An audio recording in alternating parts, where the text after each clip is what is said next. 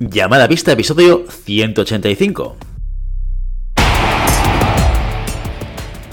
Hola, muy buenas y bienvenidas y bienvenidos a Llamada Pista, el programa, el podcast en el que hablamos de ese desconocido deporte que es la esgrima. Este podcast está pensado por y para ese extraño la parque especial colectivo de seres humanos que decidimos no dedicarnos ni al fútbol, ni al baloncesto, ni al tenis, ni a ningún otro deporte conocido.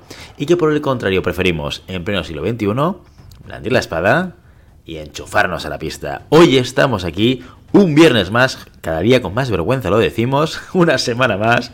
Maribel Matei, muy buenos días. Buenos días, Willy. Vaya vacaciones, nos hemos pegado dos semanas sin programa. ¿Qué ha pasado aquí? Porque justo además, esta semana estábamos buscando momento de grabación, momento de grabación, y estábamos todos como locos intentando buscar un hueco. ¿Qué, qué, qué, qué está pasando, Maribel? Pues que, como siempre, el final de temporada nos pasa por encima entre competiciones. Eh, cualquiera que esté, yo creo que organizando el San Jordi lo entenderá. Que nos, nos está trayendo todos de cabeza, pero incluso a Santi, que no está ahora mismo, que me llamó el otro día para ver si conocía algún árbitro para llevar. O sea, nos está costando a nivel organizativo un montón. Y, y eso, y ya los últimos meses que cuestan más que, que casi septiembre cuando volvemos, ¿eh? Totalmente, totalmente. Bueno, de hecho, hoy estamos solamente Maribel y yo, porque no queríamos dejar pasar otra semana, aunque estamos publicando, grabamos el viernes, o sea, esto no es grabación anterior al viernes, sino grabamos el, el viernes, además, más tarde de lo que solemos publicar, porque decíamos, no podemos estar una semana más acumulando noticias, acumulando contenido y no respondiendo a, lo que la gente quiere, porque había, había el pozo en el mercado, en el sector, en nuestro contexto de gente que decía, se han quedado sin temas. 185 episodios son demasiados para hablar de cinema. Pero no, amigos y amigas, no es así. La cinema da para mucho más, para 185 y los que vayan a ir cayendo. Lo que pasa es que, como dice Maribel, la vida nos pasa por encima y a veces, bueno, cuando tienes unos planes, pues tienes que generar otros. ¿eh? Pero aquí estamos cumpliendo con nuestro papel y con nuestro objetivo de seguir hablando de esgrima y difundiendo la esgrima de una manera diferente. ¿Sí? Entonces, importantísimo también, nuestro patrocinador, Ricardo debe estar pensando, pero esta gente... Yo, yo, yo, ¿por qué pago el patrocinio? Sí, sí, si no hay programas. No, no, estamos aquí Ricardo, exacto, estamos aquí, no ha pasado nada. Semana Santa de por medio, estamos, nos hemos ido de vacaciones. Habitualmente también, cuando hay periodo vacacional, eh, no hacemos programa, ¿sí? Eh, pero estamos aquí, estamos de vuelta, estamos aquí y seguiremos estando aquí hasta el final de la temporada sin ningún tipo de dudas. Así que no te preocupes, Ricardo. Que por cierto, ya lo sabéis que nuestro patrocinador, el uno de los culpables de que este programa siga existiendo, hay que decirlo, es Ricardo Alveras y los NEPs, que cada mes contribuyen a este programa a través de su patrocinio y nosotros siempre os decimos, pero, pero, ¿qué hacéis? ¿Qué hacéis, queridos míos y queridas mías, llevando tornillos del siglo XIX? En vuestras armas, en vuestra espada, en vuestro florete. Os lo repetimos constantemente. ¿Por qué? Porque no hay nada peor, y esto lo hemos vivido todos, y ya sí que lo he explicado muchas veces, pero bueno, igual acabas de llegar y aterrizar en este programa y dices, esto nunca lo he oído, Guillermo, eh, o Willy, eh, para los amigos. Eh, explícamelo otra vez. Pues yo te lo vuelvo a explicar. Si tienes la mala experiencia de que la punta de tu espada o florete salte durante un combate y aquel momento dices, ostras, es que he tocado yo, pero no se ha encendido la luz, miras tu punta y ya no está el botón, quiere decir que no utilizabas unos NEPs, que son los tornillos que afianzan tu punta durante todo un asalto, una competición e incluso durante toda una temporada, aguantando más incluso que muchas de las hojas. Así que ahí os lo dejo. Matei, yo sé que tú eres una ferviente armeadora. Yo le lanzo un guante a Ricardo Arberas. Tiene que hacer algo con los enchufes, algo igual de revolucionario. Estoy harta de arreglar enchufes por favor, eh, Ricardo, usa esa mente privilegiada para otra vez allanarnos el camino y mostrarnos la luz, porque los enchufes es que me están trayendo de cabeza últimamente. Pues ahí queda ese guante lanzado a Ricardo. Ojo que lo puede recoger, ¿eh? ¿Eh? ojalá, ojalá. Ricardo es mucho Ricardo. Cuidado con esto, ¿eh? ¿eh? pero ya lo sabéis, si lo que queréis es llegar a competición sin el miedo, la duda de lo que pueda pasar con vuestra punta, fencingfan.com. Ahí en la web podéis comprar vuestros saquitos de tornillos o si no en vuestro distribuidor favorito, o sea, el distribuidor que ya os vende otro tipo de material de esgrima, es que seguro que tienen EPS, o sea, no, no, hay, duda. Y, y si no, Pues igual es momento de cambiar de, distribuidor. Ahí lo dejo, ahí lo dejo. Bueno, eh, hablando de patrocinador, también es cierto que tenemos que dar las gracias también a otro tipo de ayuda que nos llega también a modo mensual de parte de nuestra audiencia, que son los mecenas. Maribel Mate, cuéntanos un poquito más de los mecenas. Pues los mecenas son aquellas personas que aportan económicamente un poquito al mes y que también nos tiran de las orejas, ¿por qué no decirlo? ¿Por qué no grabáis? Y que ellos tienen además toda la autoridad para hacerlo. ¿Por qué? Porque son personas que cada mes pues aportan para que nosotros podamos hacer este programa cuando podemos, para que nosotros podamos plantearnos pues seguir buscando esos contenidos que os llegan cada semana, que se llevan además de poder eh, pues echarnos la bronca, por supuesto, cuando quieran. Pues en el primer programa en el que son mecenas los mencionamos con nombres y apellidos. Además, si nos mandan un audio con preguntas, con dudas, con comentarios, pues lo publicamos y lo comentamos en el programa. Y también, pues si están en algún sitio donde nos pille ya cualquiera, yo creo que eso se ha extendido a los tres, aunque me lo queráis cargar a mí, pues le invitamos a una cerveza y pues charlamos de Rima, de la vida, de lo que ellos consideren. Claro, es que te lo cargábamos a ti porque eras la interesante de los tres. Eh, pero bueno, claro, es que En pasado, vaya, hombre. En pasado. en pasado, pero, pero muy pasado. Eras, habías sido, eh, vamos a decir habías sido, ¿eh? Un pasado más lejano todavía. No, no, eres, eres la interesante de los tres. Lo que pasa es que, claro, no, no eres omnipresente. Eh, María Matei está donde está, claro, en el tiempo, está, está en un contexto tiempo-espacio determinado y no puede estar en otro, ah, por lo menos todavía, ¿no?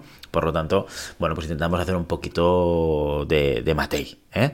Así que además, como nos vamos moviendo últimamente, Matei se mueve con, con, sus niños, yo me muevo por competiciones, Santi quizás es el que menos se mueve de los tres, ¿no? Pero bueno, si nos encontráis por ahí, ya sabéis que como mecenas podéis jugar la carta de la cerveza y la conversación y haremos lo que podamos. ¿Sí? Eh, dicho esto, oye, os hemos prometido, este es un programa donde tenemos contenido, porque teníamos contenido atrasado, antes de empezar a grabar, Maribel me decía, jope, es que han pasado competiciones hace varias semanas y, y, claro, esto es actualidad, pues desde una perspectiva muy, muy, muy, muy, muy concreta, no es actualidad, pero no podemos dejar de hablar de lo que ha ido sucediendo en, las últimas semanas a nivel de competición, porque además ahora empezamos con el ranking preolímpico y todo lo que vaya a ir pasando va a ser muy relevante. Pero antes de nada, vamos a ir, vamos a explicar un poquito estas primeras noticias, las noticias más de actualidad de las últimas semanas, ¿no? Que, nos viene y que nos trae, pues Maribel Matei, como siempre. Hoy en un formato menos eh, noticiero. Maribel. Sí, como han pasado pues en las últimas semanas, vamos a hacerlo de forma un poquito más informal. La primera noticia, yo creo que la mejor para nosotros fue ese bronce mundial de Ryan Rami, el espadista español, conseguía eh, la medalla en ese mundial cadete después de una competición espectacular. Salía de número 4 de las pules, mantuvo el número en el tablón, sufriendo, eso sí, en tablón de 8 hizo un asalto de 15-14 en el que saldó con una flecha impresionante para poder entrar en esas medallas para terminar cayendo en esas semifinales. La de Rami fue la única medalla del conjunto español en esos campeonatos del mundo, pero eso no quiere decir que no hubiese buenos resultados. Tuvimos ese tablón de 16 pues de Luis Díaz, también el de eh, Santi Madrigal y también, bueno, por parte de sale masculino esperábamos esa medalla por equipos que tanto se merecen y que consiguieron en el europeo, pero se tuvieron que conformar con un sexo opuesto. A pesar de ello, buenas, buenas sensaciones del sable masculino que aún tiene eh, gente para el año que viene volver a ir a ese campeonato del mundo y quitarse esa espinita. Además de, esa, de ese campeonato del mundo cadete junior, que si queréis saber más, pues yo en mi perfil de Twitter tengo un hilo resumen eh, un poco de, todo lo que pasó, de lo que hizo Estados Unidos, que fue la gran campeona en Plovdiv, de todas las sorpresas que hubo. También tenemos actualidad, digamos, en España, ya que este fin de semana llega el primer campeonato de España de la temporada, el Campeonato de España Junior y Sub-23 que se realizará en Valladolid y que dará los primeros títulos, como decía, de este 2023. Después ya vendrá el M15 en mayo con el infantil y eh, por último será el absoluto y ya el que cierra la temporada será el veterano, es el que espero verte, Willy. Veremos, veremos, estoy gestionando. Yo por ahora he conseguido irme a Francia al europeo, que esto ya es como un exitazo tremendísimo. Ya tengo los billetes, ya tengo el hotel, lo tengo todo cerradísimo. O sea, en Francia sí que a Francia sí que voy a ir. Eh, a San Sebastián, que es el, donde es el campeonato de España, lo estoy gestionando. Vamos a decirlo así. ¿Eh? Me apetece mucho, ¿eh? porque además esta es una temporada es muy especial para mí, porque he podido competir a nivel nacional. He cambiado los cromos de eh, las competiciones autonómicas, las competiciones a nivel de Cataluña, por las competiciones nacionales y, la verdad es que súper bien, súper contento. ¿vale? y a lo mejor puede ser que sea mi, primer y último año de, de competiciones nacionales, así que voy a intentar hacerlas todas, a ver si puedo ir a San Sebastián pues vamos a ver si tenemos ahí medalla de, de Willy en el europeo, que sería genial. Y ese campeonato de Europa, que también lo estaremos siguiendo en llamada pista, porque hay mucha gente que nos escucha que, va a ir y que lo va a estar siguiendo desde los clubes y entrenadores también. O sea que eh, un europeo veteranos que va a tener el sello llamada pista, seguro. Seguro, seguro que sí.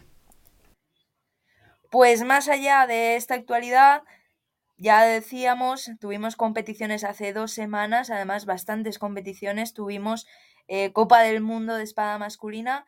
Allí, viendo primero lo que nos interesa, que son los españoles, pues tuvimos una gran competición de nuestro conjunto, al menos en lo cuantitativo, ya que España logró meter cinco tiradores en el tablón principal, un récord que sin embargo no se trasladó pues a grandes resultados. Julen Pereira cayó, cayó en 64, Álvaro Ibáñez también perdió en el primer asalto contra Bayard y Juan Pedro Romero terminó su participación ante Bardenet, que fue el que terminó ganando la, la, competición. Solo llegaron a 32 Eugenio Gabaldá y Gerard Gonel, ambos dando un sorpresón. El primero porque ganó a Ciclosi, que lleva el número uno, y Gonel, que también ganaba un eh, tirador que está en alza, que es el ucraniano Stankiewicz. Ambos caían 32, pero buena actuación de los españoles que también se llevaron un tablón de 16 por equipos muy muy importante.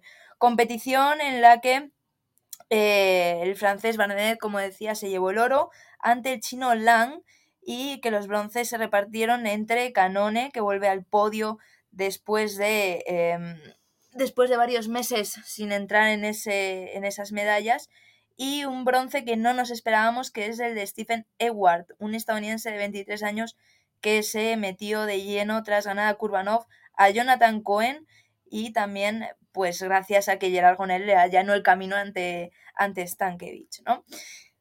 Un eh, oro francés que no se repitió en los equipos teniendo en cuenta que fue una competición rarísima, ya que Francia se fue al tablón por detrás, de hecho se cruzó con España, y de los ocho primeros clasificados en, en, ese tablón de Buenos Aires, solo tres sobrevivieron al tablón de 16. Francia cayó, ante República Checa, Italia ante Kazajistán y Corea ante Estados Unidos. Suiza hizo lo propio ante Venezuela y China cayó ante Ucrania. En este caos, Hungría fue la más lista de clase y se llevó el oro. La plata fue para Venezuela, que tras ganar a Suiza vio su tablón bastante despejado, y el bronce se fue para República Checa de Jacob Jurka. No sé si aún nos acordáis de él, de ese preolímpico de Madrid en el que nos asombró a todos. Pues aquí que y tanto el premio. Y tanto, hombre, fue un tirador que seguramente muchos de nosotros descubrimos en aquel preolímpico eh, en el que estuvo excepcional. Eh, o sea que, sí, sí. Además, eh, que creo que, que Yurka es, jovencito, ¿no? Debe tener 24 años. Ahora me tiro a la piscina porque no estoy seguro, pero recuerdo, exacto, recuerdo que, que, era un tirador jovencito.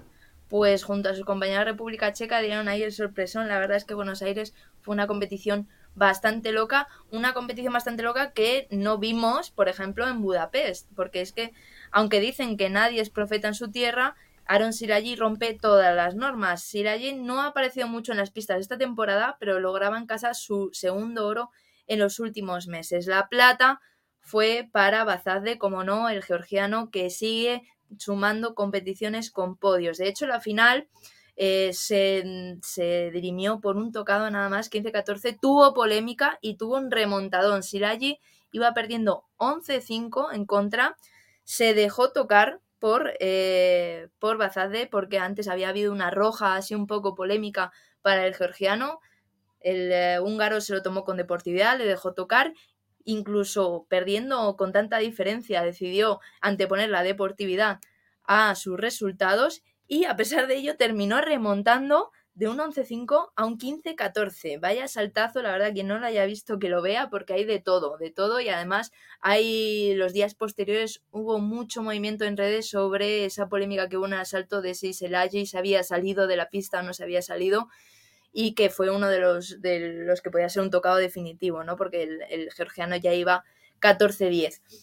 Los bronces fueron para Bon Gilgu, y para Maxime Pianfetti, que también a dos tiradores a los que no habíamos visto mucho en los últimos meses, Pianfetti, que se había subido al podio en el Mundial del Cairo y desde entonces no había visto tocar medalla, y a Gu, que está intentando resurgir el, sable individual coreano que pues que desde que Os mm, está fuera de, las medallas no habíamos visto mucho más que en Kim, que, que ya, ya ya tiene edad como para que sea el que hace medallas del equipo. Pues ahí está U para solucionarlo. Los españoles pues no tuvieron tanta suerte como en otras competiciones. El único que llegó a tablón 64 fue Iñaki Bravo, que estuvo cerca, cerca, cerca de ganar a Luca Curatoli.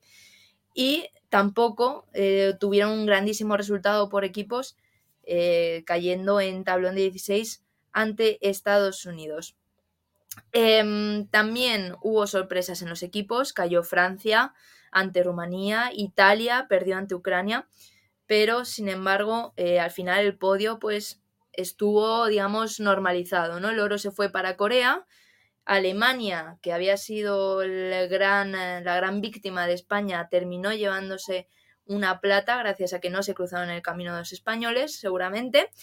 Pues el bronce no se fue ni para los dos gigantes ni eh, para eh, ni para Estados Unidos que se, fue sin, sin, premio. Así que hay una, competición un poco rara por equipos e individual Silagi que se impone a todos, se va con el oro a casa y, y, parece ser que cuando se pone a tirar da igual lo que haga que gane. O sea que ya veremos en París si no vuelve y vuelve a ganar el oro, el oro olímpico. Pero ahí así allí, pero que este, este chico, yo diríamos chico, pero de chico tiene poco, ¿eh? porque ya es un veteranísimo. Pero, pero a, este señor, ¿qué le falta por ganar? Ya, no le falta por ganar nada, esto ya lo hace por diversión.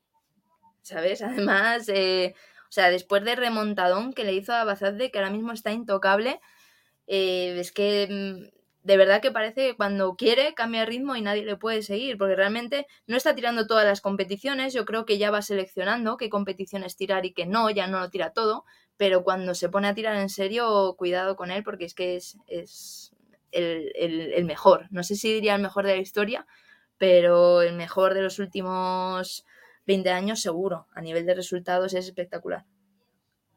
Tremendo, tremendo. Pues yo no he visto ese salto entre Silea y y, me la apunto, me la apunto claramente para echarle un vistazo porque, vamos, o sea, cargado de, de muchísimas emociones encontradas, ¿no? Tal y como lo cuentas. ¿Y a quién también tienes que ver? Pues a pesar de que en la Copa del Mundo de China no había españolas, ya lo dijimos antes de eh, las vacaciones, que eh, no iba a haber españolas en China, no había delegación inscrita, sí que hubo asaltos y hubo buenos asaltos. Y de entre todos ellos hay que ver los asaltos de Ana Kun. La húngara se llevó el oro después de eh, dos eh, asaltos, el de semifinales y final, muy, muy luchados y que tuvo que remontar, de hecho.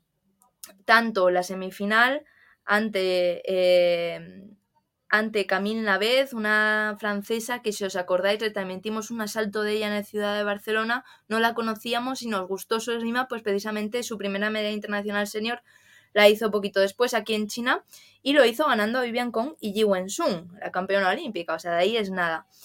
Eso sí, no pudo con Ana Kun, la que vimos también en un gran nivel en la ciudad de Barcelona, que derrotó en la final también a Louis Magui de forma absolutamente espectacular, tocados al pie, tocados a la mano, Vaya punta tiene la húngara y qué cabeza fría para ir metiendo uno a uno esos tocados que llevaba por detrás para terminar llevándose el título. Los bronces fueron para, para Navez, como decíamos, y también para su compañera compatriota Aurian Maló, que está viviendo este 2023 un momento tan bueno como el final del 2022, que ya recordábamos con ese Ciudad de Barcelona, pero que ahora se ha instalado en los podios y no se quiere bajar. O sea, absoluta eh, victoria de Francia, que completó además el fin de semana con el oro por equipos. No encontraron las francesas ningún obstáculo en su camino, ni siquiera Corea en la final pudo apretarle un poquito el resultado. En total, las francesas se llevaron cuatro de los siete metales repartidos en China. Impresionante. El bronce por equipo se fue para Italia, que derrotó a Polonia por el tercer puesto. Y cuidado con Polonia, ya la vimos eh, caer derrotadas entre España, pero, pero ya estamos viendo que va a ser una de las grandes rivales por la plaza olímpica de, Europa para la espada femenina. Bueno, tremendo Francia, ¿eh? vaya equipazo y resultados además individualmente también ciertamente repartidos. ¿eh? No, es que tengas a una de las francesas que destaque de manera hiper clara, sino que realmente entre todo el equipo nacional eh, están marcando unos resultados y, una, y, un nivel muy alto. Cuando no te hace medalla Kandasamy, te la hace Louis Marie, cuando no Maló, eh, cuando no Josephine Jacques, la verdad es que tienen es, es difícil elegir el cuarteto, tiene que ser complicado elegir el, el cuarteto para, para competir por equipos, pero es verdad que la hemos visto también pinchar, o sea que mm, de repente suelta un destello súper grande Francia, pero en otras competiciones se viene un poquito abajo. Al final esto es lo que tiene ser una de las armas más competitivas, yo creo que del circuito internacional. Muy bien, pues eh, hasta aquí la actualización de competiciones de las últimas semanas. Eh, una de las, uno de los temas que todos tenemos en mente, eh, los que nos gusta la esgrima, el deporte y la competición en términos generales, es ese momentum París. ¿no? Ese, ese, llegar a Francia, llegar a París, clasificarnos, ¿no? O clasificarme, o como quieras llamarlo. Y para eso hay un camino, un camino que muchas veces no es sencillo de entender.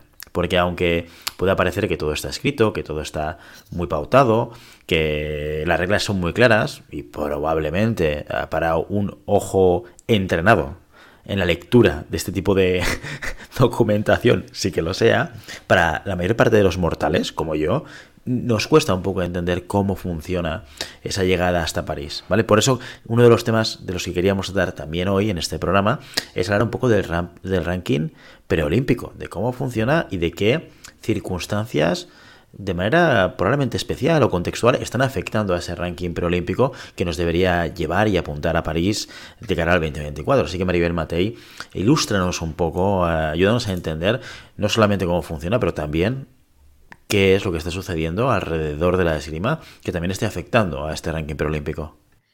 Pues tanta expectación está generando la esgrima para París 2024 que de hecho es uno de los primeros deportes en los que se han agotado las entradas, junto con el atletismo y otras pruebas. Imagínate realmente cuánta gente, tanto en Francia como fuera de Francia, quiere ver esos Juegos Olímpicos, aún sin saber quién va a estar en ellos. Ahora empezamos a, a sumar puntos para ir completando esas plazas que tendremos para París. ¿Qué proceso clasificatorio vamos a tener París? La forma más rápida de contestar es igual que el de Tokio. Vamos a tener una clasificación por equipos, que en la que se van a clasificar los cuatro primeros países del ranking preolímpico y después uno por continente. En principio, uno por continente hasta los 16 primeros. En caso de que no hubiese ningún continente representado en las 16 primeras plazas del ranking preolímpico, pasaría la plaza al siguiente clasificado independientemente del continente, es decir, igual que en Tokio. E igual que en Tokio, las eh, competiciones que van, a, que van a puntuar son el Campeonato del Mundo, el Campeonato de Europa y luego las cinco mejores eh, puntuaciones dentro de Copas del Mundo eh, de, de, por equipos, ¿no? La única competición que hay, además de esas, de esas competiciones por equipos, son esas Copas del Mundo así que creo que se queda fuera una puntuación, realmente no, no es mucha la diferencia que sí que hay en la, en la individual. Así que, como decía, mejor puntuación, que en este caso sí que coincide con la mejor posición en esas competiciones. Una vez que se quitan todas esas personas, esas, eh, esos países del ranking individual, pasamos a la clasificación por persona. Esto, igual que en, eh, igual que en Tokio, habrá dos plazas para Europa, dos plazas para Asia y Oceanía, una para América y una para África. ¿Cómo se, eh, cómo se puede llegar a adquirir esas plazas? Pues bien, igual que antes se coge Campeonato del Mundo, Campeonato de Europa, esos puntos, y luego las cinco mejores eh, puntuaciones entre Copas del Mundo, Copas del Mundo Satélite y Grand Prix. Así, aquí sí que no coincide la mejor posición con la puntuación, porque tú puedes ganar una Copa del Mundo que da menos puntos, por ejemplo, que un Grand Prix, o puedes ganar una Copa del Mundo Satélite que da muchos menos puntos que las Copas del Mundo normales que conocemos y eh, los Grand Prix. Aún así, todos los puntos cuentan y lo que sí es que hay que intentar mejorar los resultados que ya se tienen. Como si cogen solo las cinco mejores puntuaciones, pues habrá puntos que no sirvan para clasificarse si en caso de que una persona lo tire todo. ¿Qué puede afectar a este ranking preolímpico? Pues casi igual que en Tokio, condiciones externas. En Tokio teníamos el COVID que nos paró el ranking preolímpico por la mitad. En este caso tenemos eh, la, inclusión de, Rusia como nuevo contendiente, digamos, en las pistas. Esto está generando un caos tremendo. Si alguien está siguiendo las noticias, eh, por lo menos noticias cercanas a la rima, que es difícil de encontrar, lo que está viendo es que ha cambiado hasta el inicio del, ranking preolímpico. Realmente, de forma oficial, el ranking preolímpico empezaba el 3 de abril. Lo que pasa es que de forma práctica realmente empieza con la primera competición que hay en el periodo entre el 3 de abril de 2023 y el 4 de abril de 2024. Esa, esa fecha estaba marcada a fuego, que era el 21 de abril, con esa primera Copa del Mundo de florete femenino que iba a ser en Poznan. ¿Qué pasa? Que la decisión de la Federación Internacional de Esgrima de volver a dejar competir a Rusia, aunque sea bajo bandera neutral, ha cabreado a muchos países europeos que han decidido no albergar las pruebas que tenía marcada la FIE en su calendario para ellos, entre ellos Polonia, que además la Federación Polaca escribió una carta muy dura contra la Federación Internacional eh, para terminar diciendo que rechazaba esa Copa del Mundo, que se ha tenido que mover a Georgia hasta más adelante para junio. Esto ha pasado también en otras Copas del Mundo. Eh, se ha cancelado la del florete femenino también en Alemania, que pasará a Bulgaria, y también la de espada masculina que se ha albergada en Francia y que ha pasado a Turquía. Todos estos cambios son cambios en el calendario y de hecho eh, nos afecta especialmente a los españoles que verán cómo ese cambio en la Copa del Mundo de florete femenino en Poznan se mueve a junio y se pisa con el Campeonato de España. Realmente algo bastante duro. No sabemos aún qué hará la Federación Española en dos frentes. Primero, en ese cambio de calendario que obliga en un principio a cambiar el calendario nacional. Realmente no puedes obligar a elegir a una persona entre una prueba internacional que clasifica para los Juegos Olímpicos y eh, un campeonato de España en el que tiene un club que representar y eh, unos equipos a los que acudir pero además también tiene que decidir qué pasa con el Villa de Madrid, una de las joyas de la corona de la esgrima nacional que se, se, prevé que se haga en mayo. España albergará esa competición o hará como otros países y la cancelará por la participación rusa. Aún no se ha pronunciado la Federación Española, estamos esperando a ver cuál es esa decisión en cualquier caso, decir que en las primeras competiciones que aparecen en el calendario, es decir, las primeras competiciones de ranking preolímpico, que es el Grand Prix de Seúl de Sable y el Grand Prix de Espada en Colombia, 27 de abril y 5 de junio, ahora mismo no hay rusos ni rusas inscritos, pero tampoco hay ucranianos. Aún falta una semana para que se cierre la primera inscripción y por ahora pues eh, no, no existe ese problema en la práctica. Esto sí que puede modificar eh, cómo se vaya dando el ranking preolímpico. Ya lo vivimos el periodo olímpico pasado con la sanción antidopaje de Rusia, en la que al final se la dejó participar por equipos cogieron su plaza por equipos y también a nivel individual, pero ahora, en principio, por las recomendaciones del COE, se dice que Rusia no puede tirar, eh, no puede competir en las competiciones por equipos. ¿De acuerdo? Esa es la recomendación del COE. ¿Qué pasa? Que la FIE tampoco ha dicho cómo va a ser esa vuelta de los rusos en caso de que se haga al deporte. Primero, por eso, porque no sabemos si van a poder competir por equipos lo que significaría que en principio ocuparían plazas individuales para el ranking preolímpico. Y segundo, porque otra de las recomendaciones del COE que dentro de, la, de, la, lógica absurda que tienen de que los rusos vuelvan a competir, lo que dicen es que no compitan eh, rusos vinculados con em, el ejército, cosa que es, en el caso de la esgrima por lo menos, es bastante difícil teniendo en cuenta que todos los deportistas de élite están vinculados a, a las Fuerzas Armadas. No sé si como combatientes, obviamente, pero sí que, igual que en Italia, están dentro de las fuerzas de, del Estado.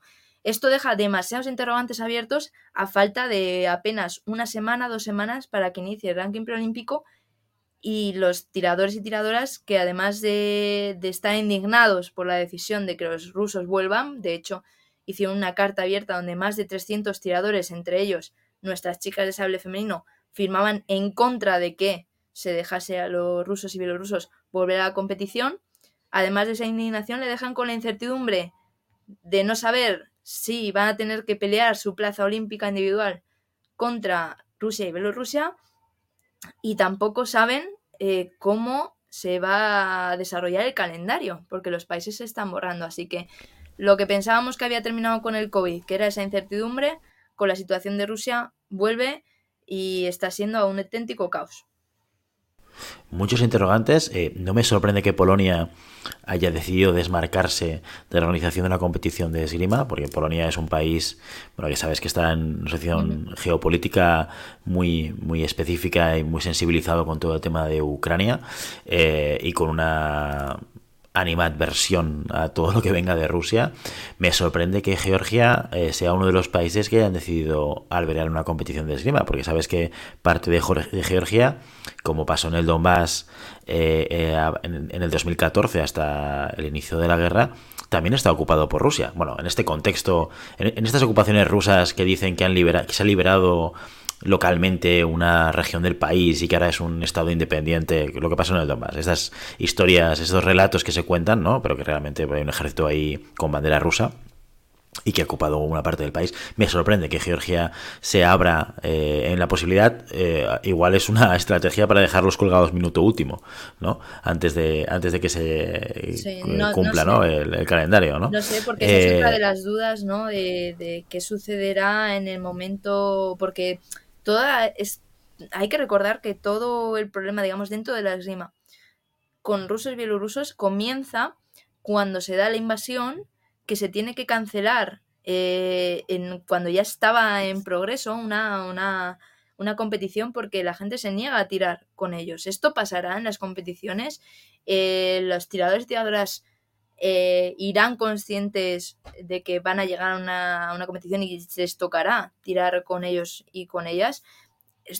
Esto realmente hace que, se, se, emponzoñe todo, ¿no? no solo es que no se vayan a celebrar competiciones que ya estaban en calendario desde que se puso prácticamente eh, las, las, reglas de, de clasificación, sino que también da una incertidumbre de qué va a pasar en el momento en el que se pongan en la pista y, tenga que, hacer esos cruces, ¿no? Entonces, ahora mismo em, ninguna de las pruebas próximas de calendario la va a albergar miembros, sobre todo de la Unión Europea, ¿no? Eh, casi todos son asiáticos, americanos, em, Europa del Este, pero eh, también es verdad que aún no hay ningún ruso o rusa escrito.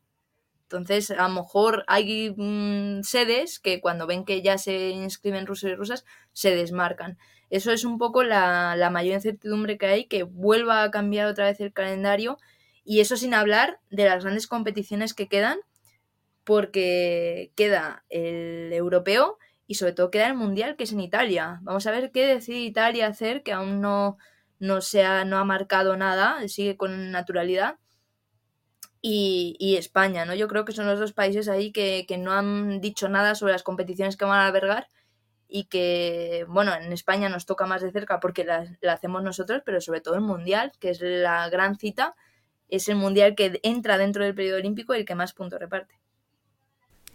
Aquí una buena noticia, en, aquellos que vamos al europeo de veteranos, no hay rusos compitiendo. Ya, ya, ya me he encargado de mirar las listas y, creo recordar que ninguna categoría, ah, igual me he dejado alguna por mirar, ¿eh? pero, pero yo diría que me las he mirado todas, no hay ningún ruso compitiendo. Eh, y, esto es muy interesante. Me gustaría saber, Maribel, eh, tu, tu, punto de vista, tu opinión. Si tú fueses presidente de la federación, ¿qué es lo que harías? ¿De la Federación Española o de la Internacional? Vamos a empezar por la parte local, ¿no? Por la, por la española, en estas circunstancias. Si fueras presidenta de la Federación Española de Esgrima. Pues yo no sé, es una posición complicada, ¿eh? Porque es algo que te cuesta mucho conseguir, que te da una competición a nivel internacional, luego toda la organización, que obviamente mucha parte en principio está hecha, pero yo escucharía yo escucharía a mis deportistas y yo escucharía a los países que tengo en mi entorno, ¿no? Em, realmente, eh, si, si realmente creen en eh, la desfachatez, que es que los rusos vuelvan a la competición, quizá habría que decir, oye, este año no se hace el Villa de Madrid, lo cambiamos con otro país, donde sea, y, ya lo cogeremos más adelante. Y escuchar a mis deportistas de, oye, pues es que las, las hablistas firmaron esta, esta carta, a lo mejor ellas no se sienten cómodas, pues a lo mejor los hablistas tampoco, ¿no? Entonces, escuchar a mis deportistas, escuchar a, los países de mi entorno y, ver realmente si lo que está diciendo la FIA tiene lógica. Ahora mismo a mí no me lo parece. Primero, eh, porque no sé, no sé qué países votaron a favor de que volviese Rusia, no lo sé, ni por qué razones.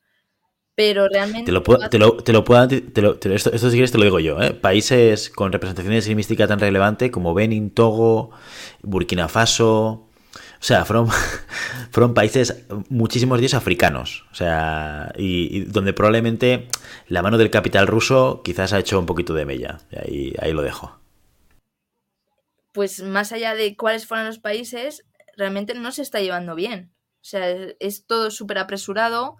Eh, se está se han aceptado antes de que el COE hiciese del COE hiciese sus recomendaciones ahora que hacen las recomendaciones a ver cómo regulas tú esa vuelta eh, me parece arriesgarte a que mucha gente no venga, porque habrá gente que no venga, y, a que realmente se den situaciones bastante violentas en un país que además es un gran receptor de refugiados ucranianos, que eso es algo también hay que tener en cuenta, incluso dentro de la esgrima.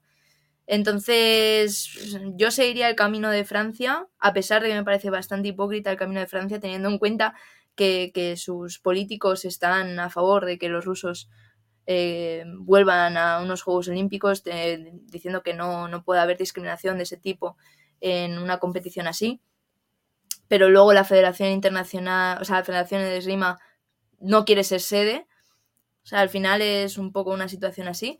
Pero yo seguiría seguiría el mandato de, los países de la Unión Europea que ahora mismo están rechazando albergar esas competiciones y bueno, eh, habrá que, comerse un poco los preparativos, pero no hacer ese, Villa de Madrid. Más nos fastidia a nosotros que no se haga aquí, pero me parece algo de, de moral, de lógica y de y incluso políticamente puede ser inteligente.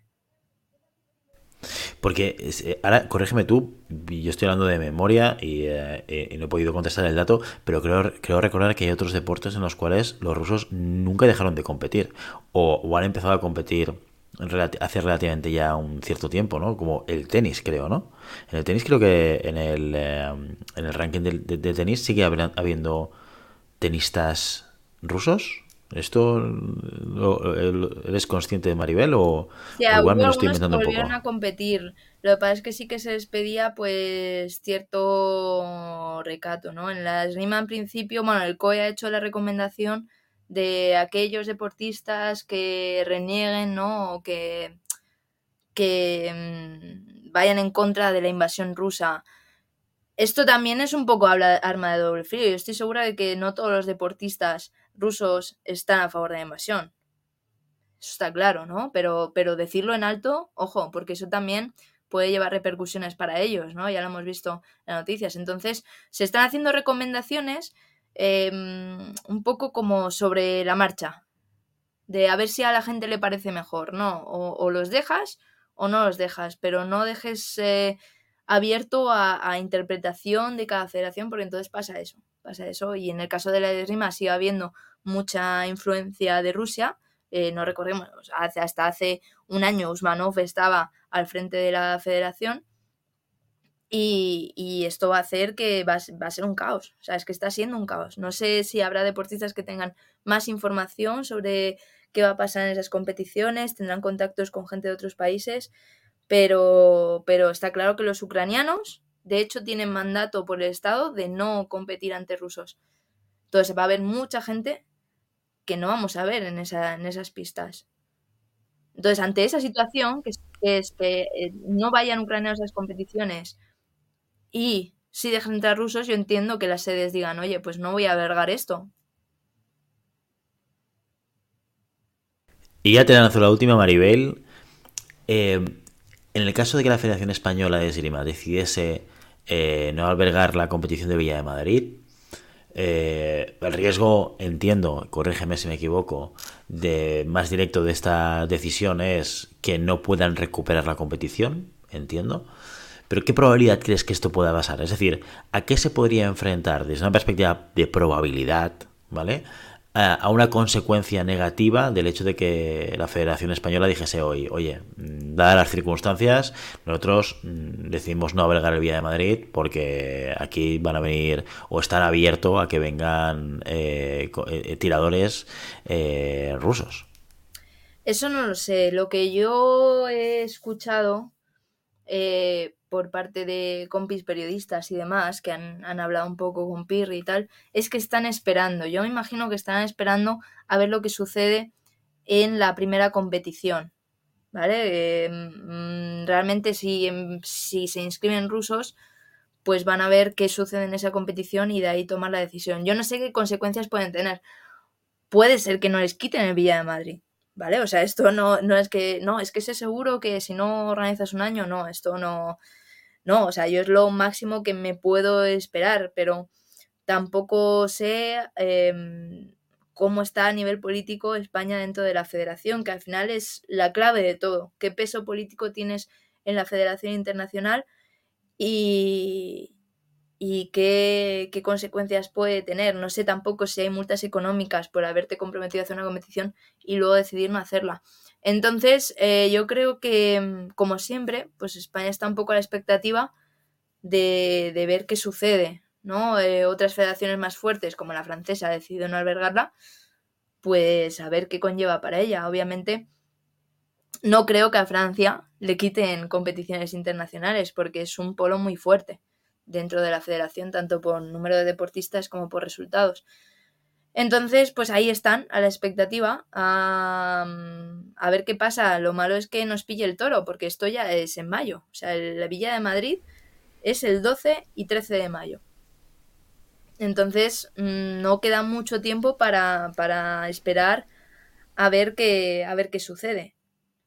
Sobre todo si en estas primeras competiciones no van a, no van a ir rusos. Así que mm, no, no sé qué consecuencias puede tener no sé qué estará pasando eh, dentro de los despachos de la Federación Española, qué decisiones estarán tomando, pero lo que sí es que la deberían tomar ya, no pueden avisar con menos tiempo. Totalmente, bueno, pues con estas eh, estos análisis, meta-análisis esgrimísticos, geopolítica, eh, conflictos internacionales y demás, eh, mira, yo aprovecho el altavoz que tenemos de llamada a pista, no sé si Pirri nos escucha y es oyente habitual o no, o puntual de este programa, pero si es así, Pirri, hay que ser valiente, hay que ser valiente, hay que estar por encima de las circunstancias, lo que está pasando a nivel mundial, desde mi punto de vista, mi opinión personal, está por encima de muchísimas cosas y evidentemente por encima de, desde mi punto de vista del deporte en este caso. Y, yo si fuese el presidente de la federación no me temblaría el pulso y no celebraría el Villa de Madrid en el caso en el que se decidiese la circunstancia de tener que elegir entre que vengan ucranianos o aceptar una nacionalidad que al final está financiada por un Estado, que al final está financiando una guerra en otro país. Así que ahí está mi petición, Pirri. Haz lo que consideres oportuno, pero aquí está mi petición. Y con esta última petición nos despedimos hoy del programa y, eh, como siempre, ya sabéis, que os invitamos a que os pongáis en contacto con nosotros, os vuestra opinión, aunque sea en contra de lo que decimos aquí, que esto está abierto a que cada uno opine lo que dé la gana.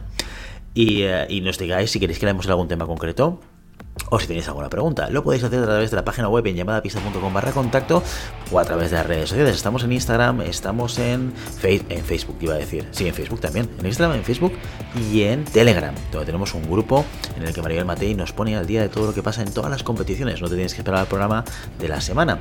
Y si el contenido de este podcast te gusta, no te olvides suscribirte, compartir este episodio en cualquier red social, darnos 5 estrellas en iTunes y comentar lo que quieras tanto en iBox como en Spotify. Muchas gracias por todo, por tu tiempo por tu atención y por tu interés en este maravilloso deporte que es la esgrima. Nos escuchamos la semana que viene. Hasta entonces. Adiós.